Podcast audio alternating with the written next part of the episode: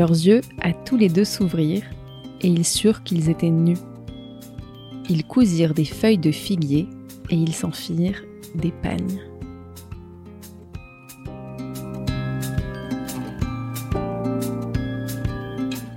Je suis Anna Gourdikian, je suis Anna Klarsfeld, et vous écoutez Ténois le podcast, un podcast qui répond à des questions actuelles à l'aide d'une sagesse millénaire. Et vous l'aurez compris, aujourd'hui, nous allons vous parler de fringues, de fripes, de sapes, de nippes, bref, de vêtements.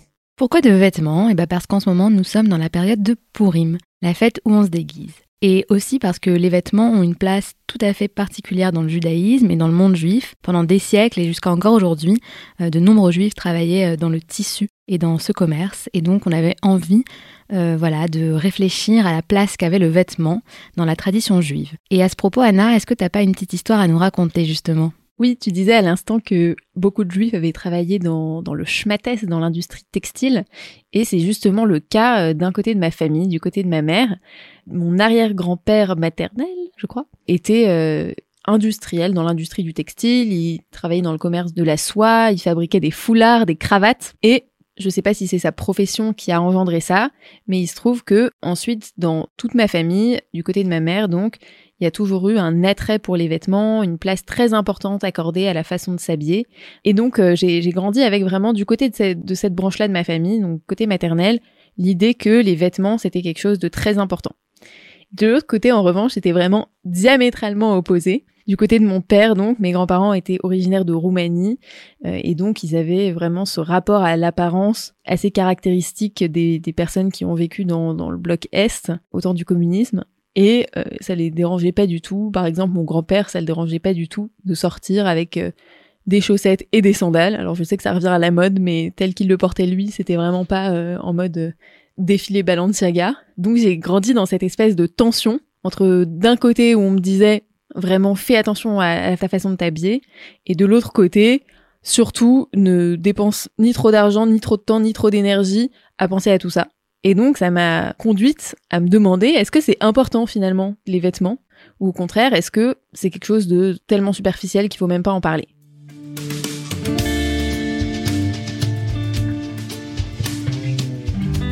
Ton histoire familiale, ça montre vraiment deux manières opposées de voir euh, l'apparence et le rôle qu'elle doit avoir dans notre vie.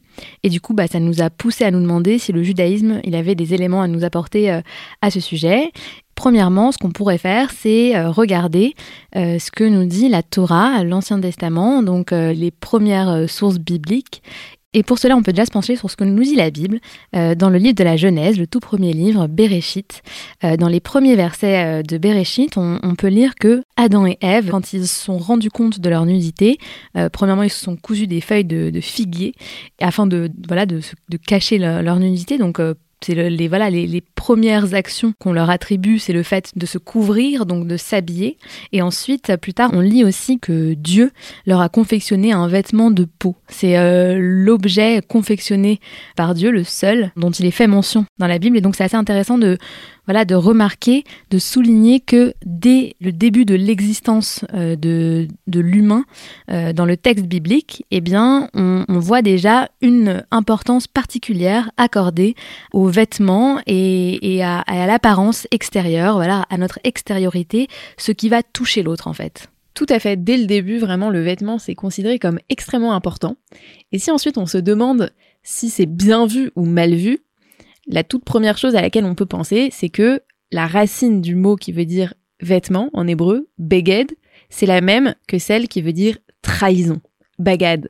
Cette idée que le vêtement a une sorte de trahison, donc quand même quelque chose d'assez négatif, ça apparaît à de nombreuses reprises dans de nombreux épisodes de la Torah. Donc par exemple, dans l'histoire euh, de Jacob et Ésaü, ces fameux frères jumeaux rivaux, fils d'Isaac et de Rebecca. Donc on sait que c'est Ésaü, l'aîné, qui était supposé hériter de la bénédiction paternelle donnée par Isaac, et que finalement c'est Jacob qui a réussi à l'usurper. Et comment il a fait ça? En fait, il s'est déguisé en Ésaü sur les conseils de sa mère Rebecca. Elle a pris les plus beaux habits d'Ésaü et elle en a revêtu euh, Jacob, qui s'est fait passer pour son frère auprès de son père qui était aveugle. Et donc on voit que par exemple dans cet épisode, vraiment le vêtement il joue un rôle essentiel comme instrument de trahison. Donc vraiment en accordance avec ce que nous invite à penser l'étymologie de ces deux termes. Et c'est ce même Jacob qui a trahi avec son vêtement, qui lui aussi euh, plus tard se fera trahir par ses fils, justement parce que euh, il a offert en fait à son fils Joseph une tunique multicolore pour le différencier euh, et lui montrer à quel point il était son préféré. Cette tunique, elle va être utilisée par ses frères lorsqu'ils vont chasser Joseph et le, le jeter dans un, dans un puits et le vendre à, des marchands ensuite.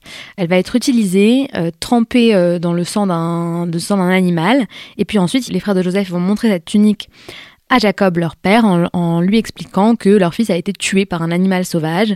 Et donc, euh, voilà, c'est Jacob qui trompe en premier à l'aide de vêtements et qui se dissimule et qui ensuite se fait tromper par ses propres enfants, toujours à l'aide de vêtements. Et donc, euh, dans ces, dans ces situations-là, on observe quand même que le vêtement, c'est quelque chose qui va permettre euh, de dissimuler des choses, de mentir, de cacher la vérité. Donc tous ces exemples-là, ils nous montrent bien euh, que le vêtement peut être utilisé comme une arme de trahison, comme une arme de, manipulation. Un vêtement qui servirait en fait à dissimuler son identité on peut aussi euh, penser euh, à d'autres pratiques du judaïsme, d'autres coutumes comme celle de la tsniout par exemple. C'est la pudeur vestimentaire notamment, mais pas que. Le fait par exemple pour les femmes euh, orthodoxes de se couvrir la tête, de mettre des jupes longues qui doivent aller en dessous du genou. Il y a vraiment des, tonnes de règles qui ne font que qu'augmenter avec les, années. C'est vrai que la multiplication des règles autour de l'habillement des femmes peut parfois paraître euh, vraiment euh, disproportionné et on peut se demander si ce sont vraiment des règles qui peuvent euh, se justifier. En tout cas, je sais que quoi qu'on puisse voilà penser de cette pratique, il y avait un argument moi qui m'avait personnellement touché et, et qui m'avait plutôt convaincu, j'avais trouvé assez intéressant. C'était que nude, donc le fait de s'habiller de manière pudique et modeste, avec pour première conséquence évidente donc de dissimuler certaines parties du corps, mais pas simplement pour les dissimuler parce qu'elles seraient impures ou parce qu'elles seraient mauvaises pour euh, le regard des, des autres.